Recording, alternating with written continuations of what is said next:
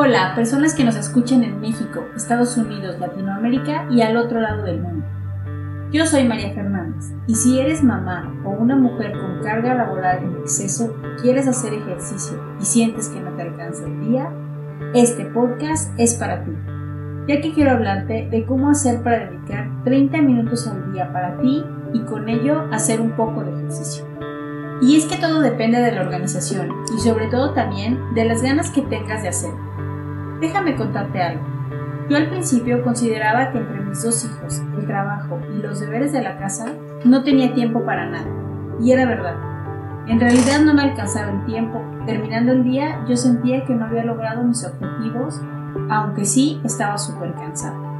En fin, por una cuestión de salud comencé a dedicar 30 minutos de ejercicio cada mañana. Y mire que toda mi vida estuve negada a hacerlo. Me daba mucha flojera. Y lo más que hacía era caminar, muy de vez en cuando. Siempre sentí que el ejercicio no era para mí.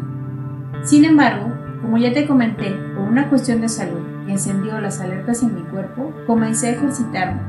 Y esto no solo me ayudó a estar en forma y mejorar exponencialmente mi salud, también ahora me ayuda a liberar todo el estrés acumulado por el día a día. Si a ti te pasa igual y sientes que no te alcanza la vida para encima ejercitarte, te dejo estos consejos que a mí me ayudaron muchísimo para poder trabajar, ser mamá con todo lo que ello implica y además hacer ejercicio.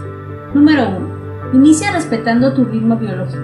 Decide si prefieres hacer ejercicio por la mañana con la ganancia de energía que eso conlleva o por la noche para terminar con un buen baño relajante y a dormir.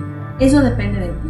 Número 2. Haz rutinas cortas de cardio hit y funcionales de 30 minutos diarios. Solo 30 minutos para empezar. Con eso, tu metabolismo seguirá en acción todo el día y si hay días demasiado cargados de trabajo o de atención en el hogar, con esos 30 minutos que dediques a hacer ejercicio, tu cuerpo te lo agradecerá. De igual forma, para comenzar puedes alternar los días para no sobreexigirte en caso de haber demasiado trabajo. Número 3. Importantísimo. Respeta tus horas de sueño. Si no lo haces, el sueño y el cansancio te jugarán en contra y no rendirás al 100%. Lo mejor que puedes hacer es dormir de 7 a 8 horas diarias para lograr el objetivo que te has trazado. Número 4. Además de eso, claro, come saludablemente. Incluye más proteínas, fibras y carbohidratos saludables, como el camote, frutas y verduras, en cada comida. Si además le das a tu cuerpo vitaminas, minerales y el colágeno tan créeme, serás otra, con más energía y vitalidad. Número 5. Inspírate. Encuentra lo que te motive a hacer ejercicio. Involucra a tus hijos y o a tu pareja a hacer ejercicio juntos. Rodéate de personas que te apoyen a iniciar en este nuevo reto. Será increíble lo que lograrás si lo haces. Número 6. Sé disciplinada. La pereza, la flojera, la falta de tiempo son las excusas más comunes para desistir. Pero que ese no sea tu caso.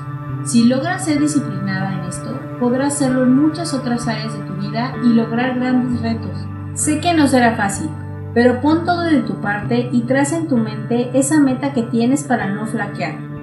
Cuando veas que has podido mantenerte por varias semanas, tendrás una increíble sensación contigo mismo y notarás la abismal diferencia entre tu yo ahora y tu yo después de unas semanas. Como ves, lograr tu tan ansiado nuevo estilo de vida es posible si hay organización. Rutinas cardio hit de 30 minutos. Tengo algunas para principiantes que puedo sugerirte en mis redes sociales descanso de 8 horas, alimentación consciente y saludable, inspiración con un motivo cada día, disciplina. Dile a tu mente lo que quieres y hazlo. No olvides que los grandes cambios se dan con pequeñas acciones cada día. Yo soy María Fernández, instructora certificada en entrenamiento para mujeres y nutrición deportiva. Recuerda que estoy para ayudar. Nos escuchamos la próxima semana.